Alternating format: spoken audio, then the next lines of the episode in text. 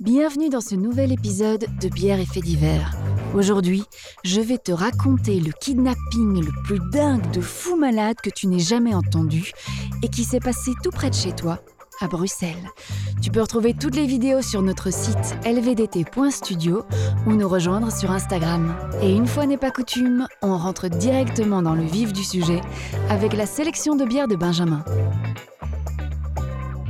Donc bière aujourd'hui, euh, classique de chez classique, vous voyez ce que c'est? Parce que je vois que tu la regardes avec un air euh, circonspect. Complètement, je ne sais pas ce que Moi, je me demande où sont les crevettes. Ah, c'est super, ça me Les fait plaisir que tu dises ça. C'est une Rodenbach. Et donc c'est une bière, euh, je crois qu'elle est un peu rouge. Hein Et je crois que j'en ai jamais bu. ah bah voilà. Et euh, je, vous- je voulais Elle que est je aux vous, crevettes. je voulais que je vous donne euh, vraiment l'histoire Non. de cette bière.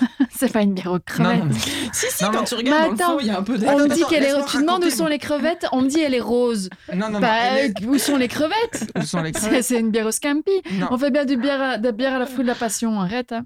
Mais ça allez, suffit, hein. je raconte mon histoire. tu es en train de, tu, tu fais ce que je fais. Tu ne peux pas faire ça. Si tu Il y a fais que moi qui coupe les histoires des gens. On ne peut pas faire ça. Allez, vas-y. Donc euh, j'ai dû trouver une bière. Ah oui, bah oui. Euh, je me suis bien organisé. Donc Ouais. j'avais pas d'idée. et donc euh, euh, j'étais chez mes beaux-parents Ok. et j'ouvre le frigo.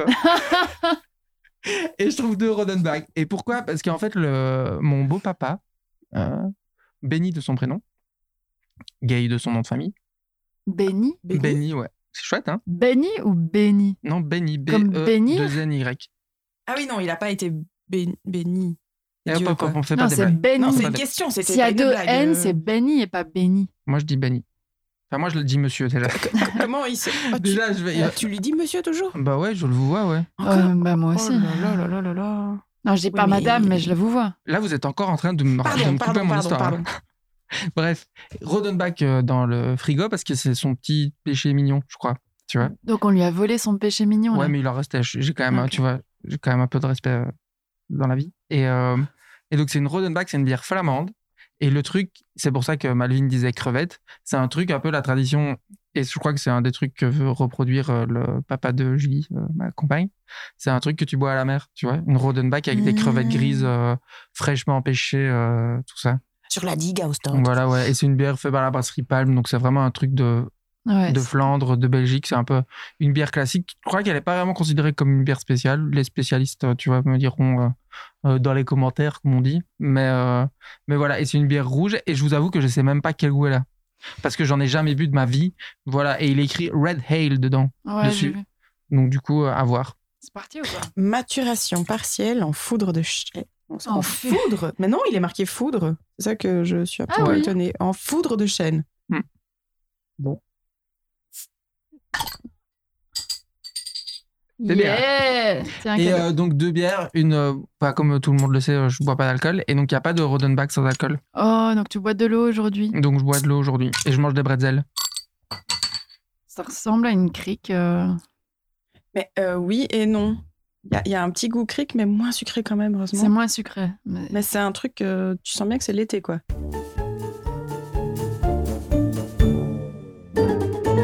Petit fait divers. Alors j'ai euh, malheureusement euh, aujourd'hui on va pas pouvoir euh, aller vers la Meuse ou Oh. vers la DH. Ouais, je suis désolé. Pourquoi? Bon, parce que j'ai pris des trucs un peu plus sérieux quoi. Tu vois, on se Oh. professionnalise tout ça. C'est Camelot deux points.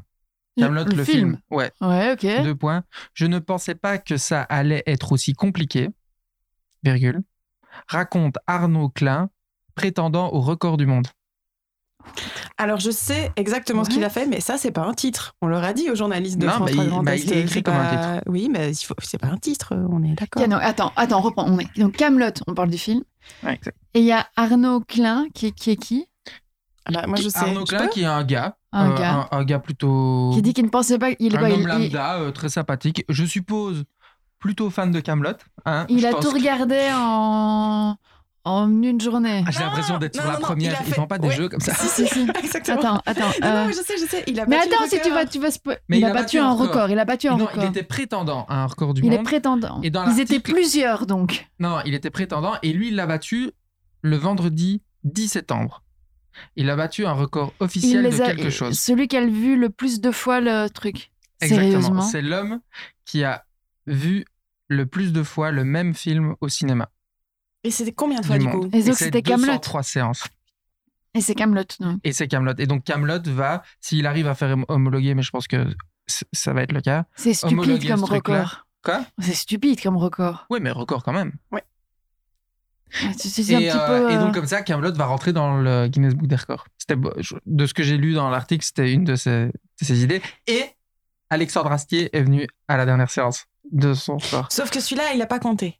C'est pas la dernière. 204e fois. Ouais, et il le compte pas parce que du en fait, pour le faire homologuer, il doit se filmer à des moments précis pendant le film. Exactement. Et il avait pas trop envie de faire ça avec Alexandre Astier. Ouais. Bah, pour prouver qu'il s'endort pas, pour prouver Oh, que il doit se faire. euh, ouais, il se fait chier à se filmer pendant, Ouais. au début, pendant et à la fin. Exactement. Et, et voilà. Et il doit qu'il- a- avoir tous les tickets. Ouais. Il doit avoir des témoins. Donc, ils doivent reprendre des témoignages de gens pour dire que oui, il était bien dans la salle, il est resté tout le temps. C'est un boulot, hein. C'est un boulot. Et moi, je vous propose qu'on essaye de faire le record du podcast le plus long. Mais moi, ça, On ça me. bien je crois que parti, ça- là, non Mais non, mais moi, ça me tente. Moi, je suis vraiment chaud, ça. Ça, vraiment. On hein. pourrait, ce serait drôle. Mais du coup, c'est un... c'est pas un live. Non, on fait un podcast. Si, vraiment. on pourrait le faire en live, mais, mais ça devient long. ça à veut dire qu'on sait pas couper nos conneries au montage. Mm, Oui, mais Ouais, attends, mais je vais ça- pas mais si c'est éditer long- le plus long podcast du Mais monde. hein. Je mais- t'avoue que ça, non, ça va Mais pas je être possible. que si on est à, euh, à 5 h du mat, je pense que, étant donné que, personne- conneries. ou à partir d'un certain moment, les gens vont pas l'écouter. Attends, Mais déjà, qui va, qui va nous écouter parler pendant genre euh, 36 heures Personne, d'affilée Personne. c'est- Ça s'appelle du marketing.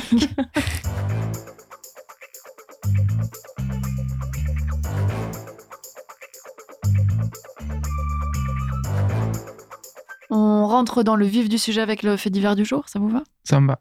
Alors, euh, vous savez la thématique ou pas? Non, j'ai oublié.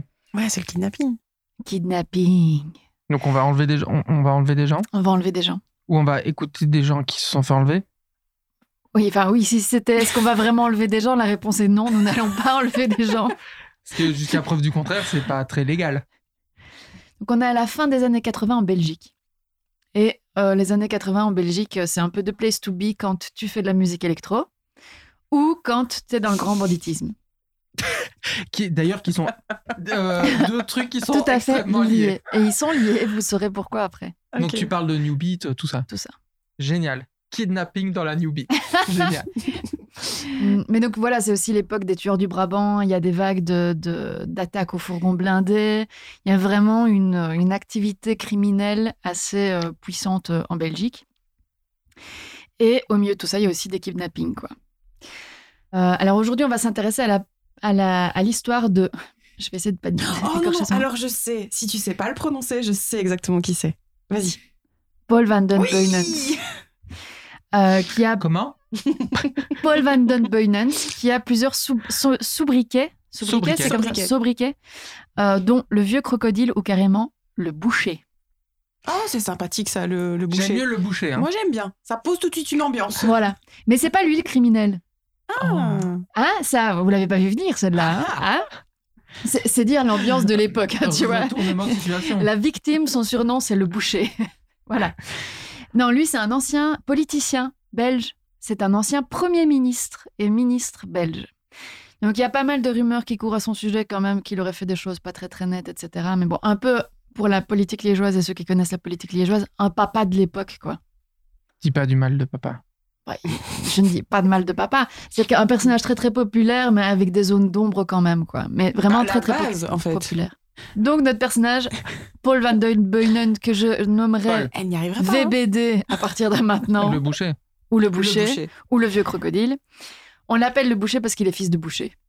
Oh, mais c'est un peu décevant. Trop là. simple, hein Oui. Ouais, je sais. Ouais, je suis déçu. Il n'a coupé personne en morceaux. Et le mec, en fait, il a fait fortune en transformant sa petite affaire familiale en un empire industriel. euh, De la boucherie. de la boucherie. Et donc ce mec, c'est un, un drôle de mélange entre un bon euh, bruxellaire, il, a- il parle super fort, comme ça, c'est vraiment, enfin vous allez l'entendre, c'est vraiment un de Bruxelles, quoi. Il a son abonnement à l'Union, sa gilloise. Sûrement, sûrement. Et un businessman à l'américaine. Donc c'est un des premiers qui va ramener des techniques de marketing à l'américaine euh, pour euh, développer son business. Donc c'est un drôle de mélange. Le Donald Trump du jambon. C'est un peu le Donald Trump du jambon. Alors, tu as un journaliste euh, du soir euh, qui s'appelle Marc Marc. Met de Penningen, Marc. Euh, qui, se souvient de lui quand il était enfant et qui dit Quand j'étais petit, on voyait passer la caravane de VDB, il faisait des distributions de cadeaux. Il y avait notamment des plaques de fer avec son portrait dessus. C'était un Chirac à l'accent bruxellois, on l'appelait Paul Boudin, parce que son truc c'était les dîners Boudin-compote pour les vieux dans les salles communales des quartiers populaires. Il se, il se la pétait pas du tout, il était accessible et campé dans une position du boucher d'un politicien proche du peuple. C'était un vrai collectionneur de voix. Donc un bon politicien belge comme Qui on- mange du boudin. qui mange du boudin. Si je peux me permettre une petite remarque, il m'a l'air pour le moment plutôt fort sympathique. Oui, très. Moi, j'aime beaucoup les boudins compotes avec les personnes âgées. Je trouve ça génial. Tout à fait. Il est Ah, très sympathique, collectionneur de voix. Génial. Et au moment où commence l'affaire dont je vous parle, VDB est encore un peu actif en politique, mais euh, il est sur le passage de la retraite, quoi. Il est surtout hyper populaire, toujours. Et le 14 janvier 1989, à 2 heures du matin, les rotatifs du journal Le Soir s'arrêtent parce qu'on vient de terminer euh, les, presses pour le lendemain matin. Et euh, le gardien de nuit reçoit un appel au journal. Donc il y a une voix qui se présente comme le chef des BSR. Il ne sait pas ce que c'est. Et surtout, à l'époque, BSR, c'est aussi euh, les lettres d'une organisation de la police. Donc le chef appelle et leur dit Nous sommes les BSR et nous avons enlevé VDB. Et il lui a répondu. Écoute, monsieur, tu vas arrêter avec tes acronymes de merde. Tu comprends ce que je vais raconter. Donc, tu t'assois, tu bois un verre d'eau et tu me racontes ce qui se passe. Non, non. Ce qui va se passer, c'est que le mec va lui répondre Écoutez, monsieur, si vous avez enlevé VDB, moi je suis le pape. Et il raccroche. Et il prévient personne. Mais non, Punchline. Sérieux. il s'est fait virer après. Non, non, vraisemblablement, tout le monde l'aimait beaucoup. Il a vraiment pris ça pour, euh, pour un canular, quoi. Voilà.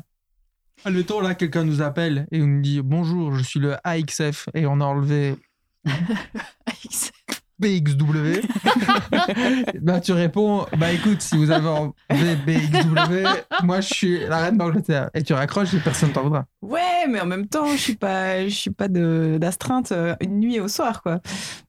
Mais c'était pas un journaliste, c'était le gardien de nuit, quoi, ah, tu c'est vois. vraiment le gardien de nuit, ah en oui, fait. oui, oui, c'est le gardien de nuit. Ils ont ah, je appelé- croyais que t'avais dit genre gardien de nuit pour le gars qui, qui, qui était là. Non, non, c'est le gardien du Alors- bâtiment. Alors, Lire euh, les Malvin, euh, je vais t'expliquer un truc. Gardien de nuit. Il n'y a pas un gars qui est bossé H24 au soir avec un petit téléphone. Le téléphone qui attend les rouge. Pourquoi t'es là? Moi, je suis de garde. S'il y a une nouvelle ou un Il truc. y a euh, vraiment des journalistes de garde, par contre. Si un- Oui, mais Ah, ils sont si. chez eux. Oui, c'est vrai. Ils sont pas. euh, Mais à l'époque, il n'y avait pas Internet, j'étais pas née. Je croyais qu'éventuellement, ils attendaient à côté du téléphone. C'est comme le médecin de garde. Bonjour Malvin, euh, journaliste de garde, qu'est-ce que je peux faire pour vous puis, Pas de souci. Par contre, vous êtes un petit peu en retard, ce sera dans l'édition de demain. Merci, passez bonne journée. Ce serait, ce serait drôle, non, Ce non serait trop bien. Et donc le type, il, il raccroche.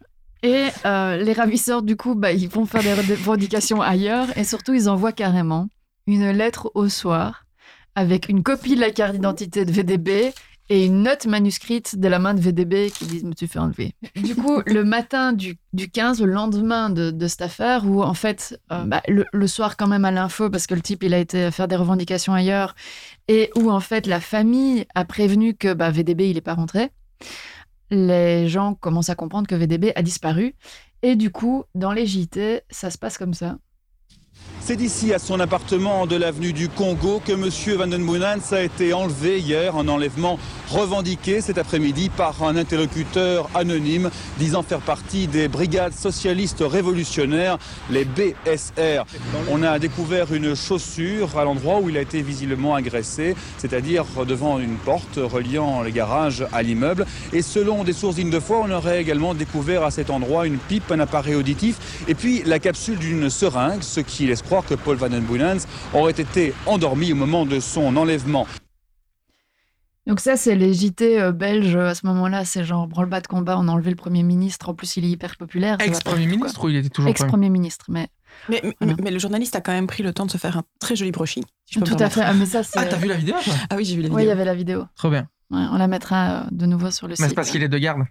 Parce qu'il y a. avait le temps. Ouais, non, non, mais il y a une coiffeuse de garde qui est là avec le journaliste de garde. Mais non, c'est l'après-midi. Euh, ouais, bah écoute, euh, voilà, toujours prêt. Et donc, ce truc de BSR, personne ne connaît les BSR à l'époque. Brigade socialiste révolutionnaire. Révolutionnaire. À ne pas confondre avec les BTS. Qui est un super groupe de. Non, juste un groupe de K-pop. Voilà. Mais c'est une période où il y a plein d'espèces de cellules comme ça qui se créent. Il y en a en Italie, il y en a aussi en Belgique, qui font des actions pendant quelques mois et puis qui disparaissent. En Belgique, il y avait par exemple la cellule communiste combattante, les CCC, Mhm. qui ont quand même revendiqué en un an d'activité 21 attentats aux explosifs en Belgique. Donc, c'était pas fou qu'il puisse y avoir une nouvelle euh, cellule qui euh, émerge, mais quand même c'est bizarre parce que toutes les euh, cellules de police qui suivent tout ça n'ont vraiment jamais entendu parler. Donc c'est un peu chelou quoi. Alors l'autre possibilité ce serait, ce serait plutôt un enlèvement politique. Mais ça, les flics se disent quand même relativement très vite. euh, Il y a des cibles plus intéressantes qu'un ancien Premier ministre à la retraite, comme enlèvement euh, politique. Et puis l'autre piste qu'ils exploitent, c'est que peut-être VDB a fait ça lui-même. Et qu'il a orchest- orchestré son propre enlèvement pour extorquer de l'argent. Enfin voilà, on, on explore toutes les pistes. Et puis il y a une autre piste, plus crédible sans doute que les autres, qui est celle de Patrick Hammers. Est-ce que moi, je vous connais quelque chose? Oui, mais c'est pas un méga braqueur? C'est un méga braqueur de l'époque qui est connu, euh, qu'on appelait le, grand blond, qui est donc très mince, grand, blond, avec des yeux bleus. euh, Et c'est la bande à Hammers, pour faire original. Et lui, c'est le grand blond. Et donc, dans sa carrière, il a fait 80 braquages, 15 millions d'euros de butin et 3 morts. Et Patrick Hammers, c'est un mec qui est né dans une famille en fait assez riche. Euh, donc, il n'avait pas vraiment de problème d'argent, mais qui va tomber parce qu'il se fait chier dans des trafics de drogue, dans les boîtes de nuit, etc. Et puis ça va, ça va escalader et puis il va passer à des actions armées, etc. Mais à ce moment-ci, il s'est fait arrêter pour une attaque de fourgon et il s'est évadé de la prison avec des complices dans une attaque hyper violente où il était dans une voiture, dans un combi de flics euh, qu'il trans- transférait. Le combi s'est fait attaquer et ses complices l'ont donc libéré et il a fui dans la journée vers le Brésil. Et donc, il est au Brésil, pour tout ce qu'on en sait, il est absolument pas en Belgique. Et s'il revient en Belgique, ben, le type, risque gros, quoi. Alors, très vite, on comprend que l'enlève- l'enlèvement était super bien préparé parce qu'ils se rendent compte que dans le garage de VDB, il y a un placard à balai et qu'il y a des trous qui ont été faits dans la porte. Et qu'en fait, les ravisseurs l'observaient depuis plusieurs semaines, depuis ce placard où ils allaient tous les jours, pour apprendre ses habitudes, en fait. Et savoir quand l'enlever, à quel moment et tout ça, quoi. Et le jour de l'enlèvement, ils sont trois. Il y en a deux qui sont dans le placard et un qui est dans la voiture et qui l'attend, qui attend les, ses complices. Je, je peux déjà vous dire ça, il a, il a survécu à l'enlèvement, ce qui est quand même vachement rare. Et 24 heures après qu'il ait été libéré, il a fait une conférence de presse où il a tout raconté. Donc je Ah, vais et il y a pouvoir... une phrase culte, non? Attends, attends. Une pardon. chose à la fois, une chose à la fois. Et, Et, cette donc, phrase, je suis de retour, qui veut du boudin? Non? C'est pas ça? Non, c'est pas ça. Ah, dommage. On a des extraits de lui qui racontent ce qui s'est passé. Et donc, je vais vous passer un extrait où il raconte le moment de son enlèvement. Je n'ai pas perdu connaissance. Je n'ai pas perdu connaissance. Ils m'ont alors euh, traîné, embarqué. Ils m'ont jeté euh, sur le plancher de la voiture. Un homme s'est accroupi sur moi avec une arme dans la nuque. Et la voiture a démarré. Donc voilà, ça c'est son enlèvement, comment euh, lui il s'en souvient en tout cas. Et il dit qu'il a, il a résisté malgré son âge et que il a perdu sa chaussure et son sonotone, mais que son loden était abîmé, mais que lui a tenu. Son Voilà. loden. Son loden, Tu peux, tu, tu peux nous faire un petit cours sur ce que c'est qu'un loden? C'est un manteau. Ah d'accord. Son loden. Il appelle ça comme ça. Son loden. Son loden. VDB s'est fait embarquer. Il ne reste derrière lui qu'une chaussure et son sonotone qui est tombé. Donc les flics, quand ils découvrent ça, ils se disent le mec, il n'est pas en train de se balader quelque part avec une seule chaussure et son sonotone. Il s'est passé quelque chose et ça a été violent et donc il faut qu'on se dépêche. Il va raconter son arrivée euh, à l'endroit où on va le séquestrer en fait. On on m'a introduit dans une place. Euh, et puis, on m'a déshabillé. Et je suis resté en chemise et en caleçon. Je ne sais pas si l'effet était beau, mais enfin, c'était la situation. On m'a mis sur un sommier et on m'a attaché avec menotte, mon poing gauche, Il est précis. cette menotte était attachée par un câble en acier très très solide, extensible, qui était verrouillé, euh, enfin, il était attaché dans le mur. Et puis on m'a laissé là.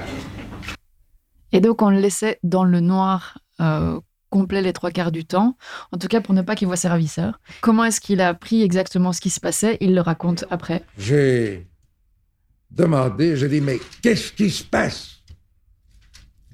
Alors j'ai reçu un premier message tapé à la machine. Tous les messages d'ailleurs que j'ai reçus étaient tapés à la machine. Il était mis dessus. C'est un enlèvement. Point. Voilà, donc c'est comme ça qu'il a appris qu'il avait été victime d'un enlèvement. Il a reçu un petit papier qui disait c'est un enlèvement, point. Et puis son fils fait une conférence de presse un peu après l'enlèvement de son père où il va dire Ouais, donc là, c'est au moment de l'enlèvement. Donc là, le VDB n'est pas revenu, quoi. VDB n'est pas revenu, VDB est enlevé, on ne sait pas où il est, et le fils prend la parole, et tout ce qu'on sait à l'heure actuelle, c'est que les BSR revendiquent cet enlèvement et en fait envoient à la presse des trucs du genre qui voulaient qu'il y ait un référendum qui soit fait par rapport à la population belge pour prendre des décisions sur quelque chose, qu'on donne de l'argent à des ASBL, enfin plein de choses où le- les, les journalistes ne comprennent pas bien les revendications euh, pour des le BSR. Ou c'est vraiment vrai? À ce moment-là, on ne sait pas. On ne sait pas si les BSR existent, si c'est amer, si c'est amer, pardon, amer. si c'est amer. Et donc le fils fait une conférence de presse. Ok. Ma mère, mes sœurs et moi-même Il est un petit peu nous sommes très inquiets.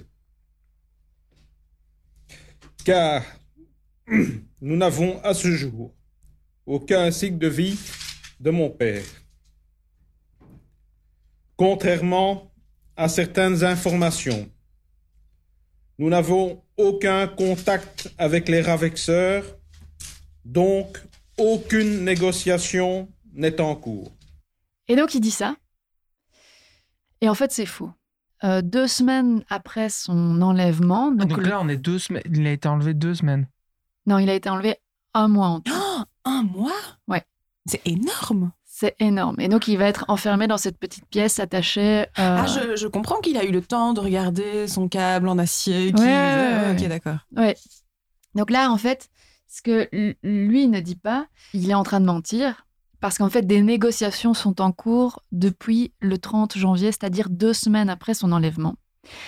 Parce que un ami de VDB a reçu un appel des ravisseurs lui donnant des instructions. Et en fait, ce qu'on saura plus tard, c'est que VDB a lui-même négocié sa rançon. Ce qui a dû déstabiliser, selon les analystes, un peu les, les ravisseurs parce qu'ils ne devaient pas s'attendre à négocier avec leur, avec leur victime, mais plutôt avec la police ou avec voilà. Mais non, c'est lui qui va négocier et il va négocier comme c'est un roi de la négociation, c'est-à-dire qu'à la base, les ravisseurs demandent 400 millions de francs belges, ce qui fait 10 millions d'euros à peu de choses près. J'aime bien les rançons des, des ravisseurs, tu vois. Euh, C'est genre, je veux un milliard. mais, euh, c'est- Et ouais. trop pizza. Je veux un milliard. Un milliard. Comme quand tu joues quand t'es petit, là, tu vois. J'ai trouvé un trésor, il y avait un milliard dedans.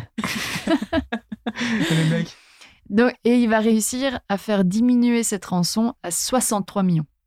J'allais dire 63 euros. Hors Non. TVA. Non, non, Non. 63 millions. Donc ça veut C'est dire réel, quoi. qui les a les 63 millions? Ah bah, tu vas voir. Mais du coup, VDB, à la conférence de presse, explique ce moment de négociation avec les ravisseurs. On m'a dit, nous ne sommes pas BSR, on s'en fout de la politique, il nous faut de l'argent. Tu possèdes 2 milliards. Et on le sait, parce que, il y a quelque temps, tu as fait une grande fête avec tous tes amis pour fêter ton deuxième milliard. Alors j'ai répondu, eh bien, vous ne voulez pas que je vous prends pour des cons, mais vous êtes des cons. Quoi? Oui, c'est comme ça, etc. Il nous faut cet argent. Et bon, on se contente d'un cinquième, il nous faut 400 millions. Franc. Alors j'ai répondu, vous ferez ce que vous voudrez, mais alors tuez-moi de suite parce que ça, ça ne tient pas debout. Et donc, il va faire un calcul lui-même de ce que lui pense pouvoir faire récolter à l'extérieur pour sa propre libération. Et donc, c'est lui qui va faire ce calcul de 63 millions, qui va donner les contacts de son ami, qui va donner les, les consignes à travers les ravisseurs à son ami de ce qu'il doit faire pour trouver cet argent. Attends, ce, ce mec est capable d'évaluer sa propre valeur en argent. Alors, il a évalué sa propre valeur en argent. Le, fait qu'il ait comme ça négocié avec ses propres ravisseurs a sans doute euh, réveillé un espèce de respect chez les ravisseurs, qui a peut-être participé aussi euh, au fait qu'il a eu la vie sauve. Mais donc, il y a cet ami qui a reçu cet appel avec ses consignes et qui sait où trouver l'argent puisqu'il a les consignes. Alors, il va prévenir la police quand même. Et la police, son urgence principale, c'est de récupérer VDB. Elle va un peu fermer les yeux sur tout ce qui va se passer ensuite. Et elle va éviter de poser certaines questions. Cet ami, qui s'appelle euh, Monsieur Nathan, va partir en Suisse.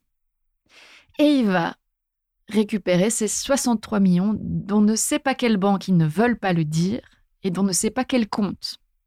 Et dans la conférence de presse, ça va être demandé à VDB. VDB va répondre qu'il ne répondra à aucune question sur ce sujet. Ça rapporte hein, à la foire au boudin avec les compotes et tout? Alors, ce qui est suspecté par les gens qui faisaient l'enquête à ce moment-là, c'est que ce serait de l'argent venu d'Israël. Quoi? Donc, C'est quoi Cette histoire prend une tournure Voilà. complètement inattendue. voilà.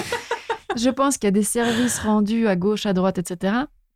On reste dans un milieu de business et qu'à mon avis, tout n'est pas hyper net non plus. Ce serait de l'argent qui aurait été avancé par des organisations israéliennes et que VDB, ses amis, auraient remboursé par après. Mais alors déjà, pour que tes amis remboursent ta rançon, enfin je veux dire, il y a déjà là des tractations. C'est de très très bons amis. C'est de très très bons amis. Et le, le- les inspecteurs de l'époque, etc., ont dit, voilà, on a, on a voulu rester sur l'urgence de VDB. Il y a des questions qu'on se pose toujours, mais qu'on s'est dit qu'il ne fallait pas poser à voix haute. Quoi. Le type, tout seul, de manière un peu illégale, il va faire ce qu'on va appeler l'opération Genève. Il part en Suisse, il récupère l'argent et il attend dans une chambre d'hôtel. Et là, le téléphone sonne. Et on lui donne des instructions. On lui dit quitte l'hôtel dans deux minutes, va à droite jusqu'à la statue de Brunswick, de là tu tournes à gauche jusqu'aux deux lions et il y aura un journal. Le type le fait. Il arrive et sur un banc, il y a un journal. Il ouvre le journal et dedans, il y a des nouvelles consignes. Prends la balade le long du lac, traverse le pont jusqu'à la place Longemal et rentre dans le café. Il entre dans le café, il se prend un café parce que bon, voilà, il sait pas quoi faire d'autre. Et là, le téléphone sonne. Il répond, il prend le téléphone. On lui dit sortir du café, aller jusqu'au carrefour, prendre à gauche jusqu'à la cinquième intersection. Il marche avec sa valise et ses 63 millions, hein, quand Oh, même, euh, de francs suisses. Euh, je la- stresse quand j'ai enfin, en 200 France, balles sur moi et que je Voilà. traverse Liège. Mais donc, il est avec sa valise, il marche le long du truc, et d'un coup, il y a un mec qui vient se mettre à sa hauteur, quoi. Et qui lui dit Monsieur Nathan, je pense que vous avez quelque chose pour moi. Et le mec lui répond Euh, Oui, tout est dans la mallette. En fait, c'est pas du tout le rafisseur, tu vois. C'est un gars qui s'est gouré, euh, tu vois. Il n'y a pas une clope. Moi, je fais souvent ça, je marche avec quelqu'un qui a une Vous avez bali- quelque ba- chose valise, voilà, je dis ça, je vois s'il me le On tend. va le tenter, on va le tenter. Je crois que vous avez T'as rien à perdre, quoi. Il marche encore un peu côte à côte, et puis le deuxième homme prend la mallette et s'en va en lui disant Tout est bon, retournez à votre hôtel et attendez. Le type rentre à son hôtel. Moi, j'imagine pas la dose de stress Putain, mais dans. oui, et il est seul, quoi. La- parce que la police suisse n'est pas prévenue. La police belge n'a pas pu le suivre. Il y avait plein d'implications politico euh, dedans qui, qui faisaient que le type, il était tout seul pour faire tout ça, quoi. Il rentre à son hôtel, il attend une heure, et puis là, il reçoit un appel qui lui dit C'est bon, c'est réglé, votre ami sera libéré euh, à la fin du week-end. Puis il lui dit Mais pourquoi est-ce qu'on ne le libère pas maintenant? Non, il sera libéré à la fin du week-end. Ok, tout le monde trouve ça un peu chelou, mais ok. Et puis là commence la, la plus longue attente de leur vie, tant pour Monsieur Nathan que pour les flics qui savent que la rançon a été payée, qui posent pas de questions, mais en se disant est-ce qu'on a bien fait? Est-ce qu'ils vont pas quand même le tuer? Et puis là, on annonce à VDB qu'il va être libéré.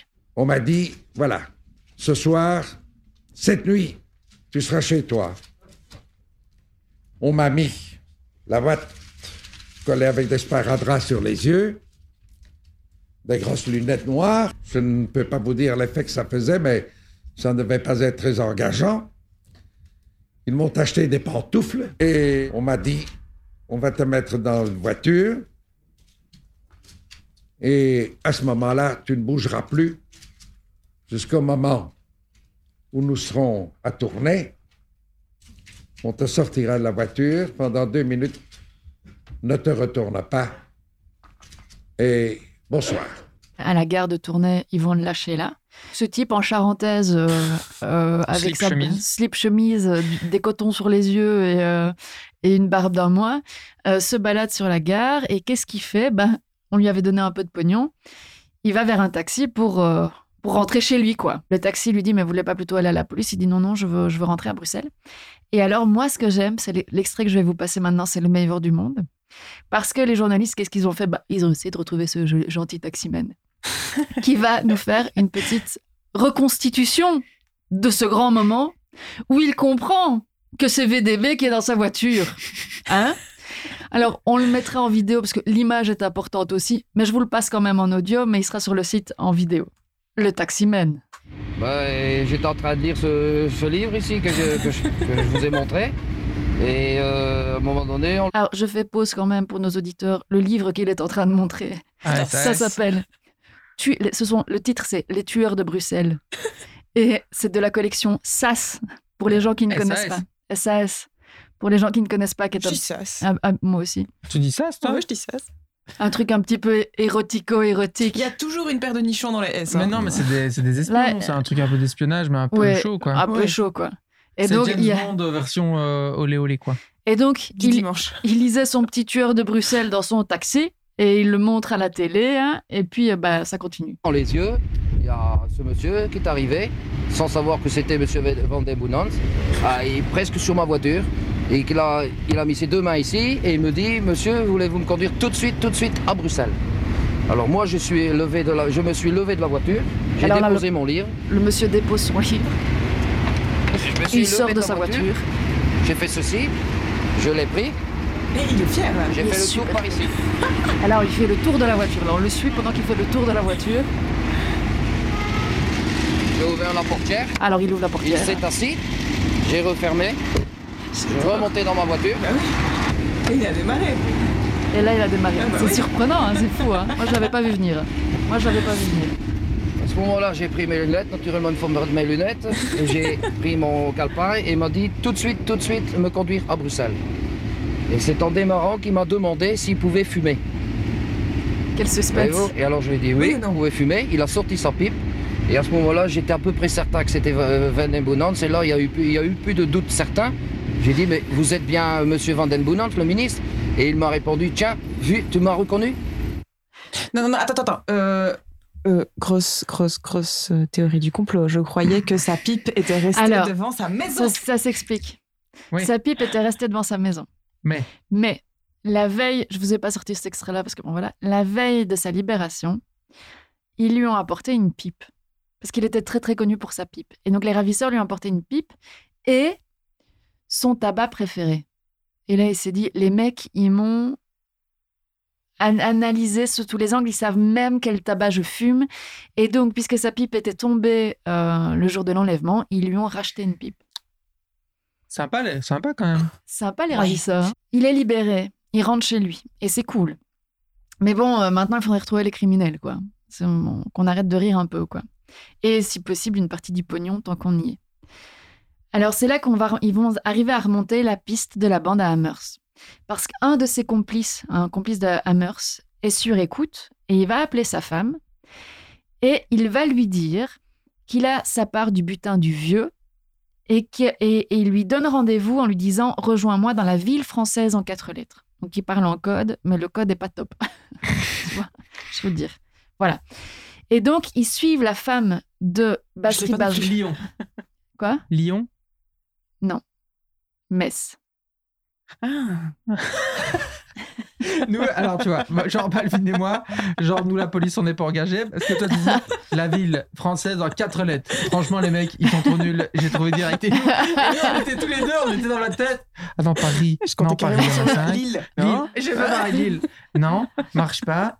Brest, non trop loin. Et puis Lyon, et puis Metz. Ah ouais. Voilà. Ils suivent la femme de Basri Bajrami jusqu'à Metz et ils l'arrêtent parce que il est dans la gare et il y a un flic belge et un flic français et le flic belge reconnaît euh, Bajrami et il lui saute dessus et il l'arrête et le type a 198 000 francs suisses sur lui qui sont de l'argent de la rançon. Donc tu te dis mec, Boulet. boulet un peu, hein? De genre Mais vous avez pas fait plus PayPal à de l'époque. hein. il n'y avait pas PayPal. Et euh, mais voilà, et donc il s'est, il s'est fait avoir. Alors il nie tout en bloc, euh, voilà. Je savais même pas que j'avais cet argent sur moi. C'est pas à moi, c'est pas à moi. On l'a mis dans ma valise. Il remonte la file jusqu'à un hôtel à Paris, sur lequel il y a des appels vers une villa au Touquet. Et ils vont se rendre compte que cette villa avait été louée par les femmes des criminels six mois plus tôt. Là, ils vont faire, c'est bon, on sait, ils emmènent VDB, ils vont voir est-ce que c'est bien cette villa où vous avez été séquestré. Le mec reconnaît que c'est bien l'endroit où il a été séquestré. Et donc, ils ont la villa où il a été séquestré et surtout, ils ont confirmation que c'est bien euh, Hammers et ses complices qui l'ont fait, quoi. C'est quand même con d'être séquestré dans une villa Au Touquet. et de voir juste une cave pendant Voilà. un mois. Ouais. Exactement. C'est dommage. Tout à fait. Hammer se fait rattraper par la police belge euh, à l'autre bout du monde, avec sa femme et son fils en bas âge. Quel drôle de prénom.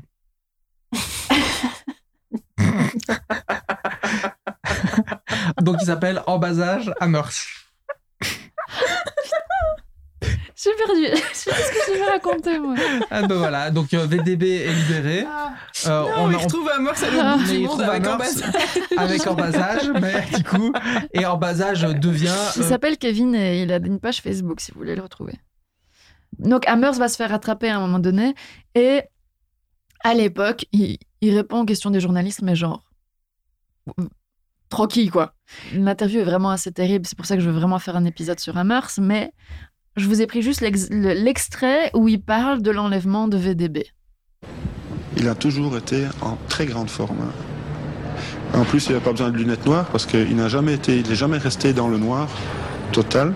Il avait, on lui avait acheté au moins 50 livres de euh, les mémoires de Claudel, de de, Gaulle. De- il avait toutes les revues, tous les journaux. Hein, on lui faisait des petits pois avec un steak et machin. euh, des, des petits pois. Il avait des petits gervais. Il avait des mandarines. euh. Non, il n'était pas. Mais il a, une... il, a, il a beaucoup de caractère, ce type. hein. Il a... Et il est malin, hein. il est rusé. Est-ce que c'est vrai que le dernier petit mot que vous lui avez envoyé, vous lui avez dit on t'aimait bien, on regrette d'avoir dû te choisir? Euh, oui, je crois que j'ai écrit ça, oui. Ouais, mais j'ai toujours aimé Van moi, en plus. Pourquoi? Je sais pas, c'était un personnage. Je trouve, euh, que- je trouve que c'était un type pas mal. euh. Voilà, ça c'était Attends, Hammers. attends. Moi, je trouve quand même que dans cette vidéo, on voit l'admiration de sa femme. Ah mais elle est Elle est bleue de lui. Elle est complètement. À un moment donné, un peu plus loin dans l'interview, euh, il parle de pourquoi il est devenu criminel, etc. Et elle, elle répond que, bah, elle aurait préféré qu'il soit pas criminel, mais bon, c'est comme ça. Et c'est là qu'on rejoint la, ma première, euh, le New Beat. Ah oui, on avait oublié ça. Mais oui, la Ah, on avait On, oublié. on fait le cercle, on arrive à, la, à ma, à On ma retourne à la conclusion. Cette conférence de presse dont on a écouté des extraits, dont une phrase devenue célèbre, qui est celle-ci. M'a enlevé? qui m'a enlevé? Et qui va devenir emblématique de la New Beat belge de l'époque. Elle va être samplée par des, ar- des- plusieurs artistes de New Beat parce qu'ils sont ouais, mais il y en a une qui va particulièrement exploser et dont le groupe s'appelle BSR, Brussels Sound Revolution, et qui donne ceci. Qui m'a enlevé?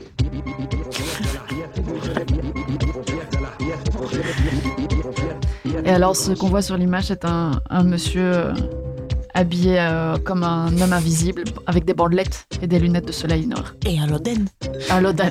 Et à Lodan. Voilà. Pas C'est mal. pas beau ça C'était une, c'est une très belle conclusion. Qui J'ai dit, et je vous l'ai dit comme j'ai dit parce que je me suis dit. Newbie, transition, culture, Culture, pop belge, culture, pop culture. euh, Attention, Malvin, c'est à toi. Exactement.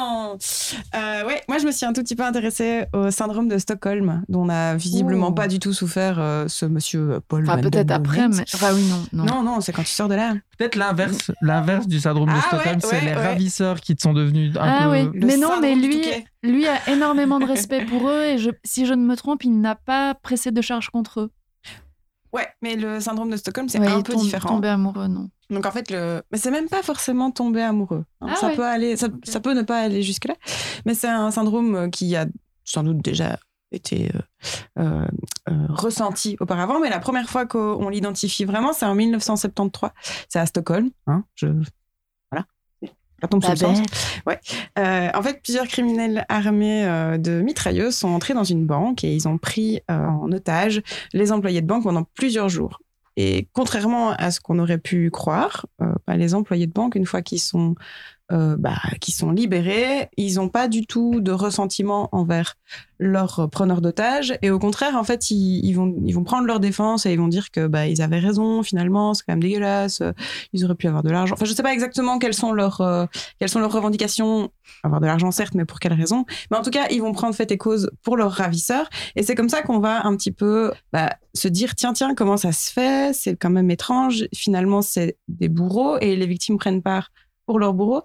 Mais en fait, c'est un, un- un mécanisme psychologique qu'on peut finalement assez facilement comprendre dans le sens où quand le cerveau est face à une décision, qui est soit de se rebeller, soit de finalement prendre fait et cause et se dire oui, en fait, ils ont raison, se rebeller, en fait, ça peut s'avérer extrêmement dangereux. C'est un mécanisme de un survie, en survie, fait. quoi. Ouais. Ouais, c'est un- une sorte d'instinct de survie.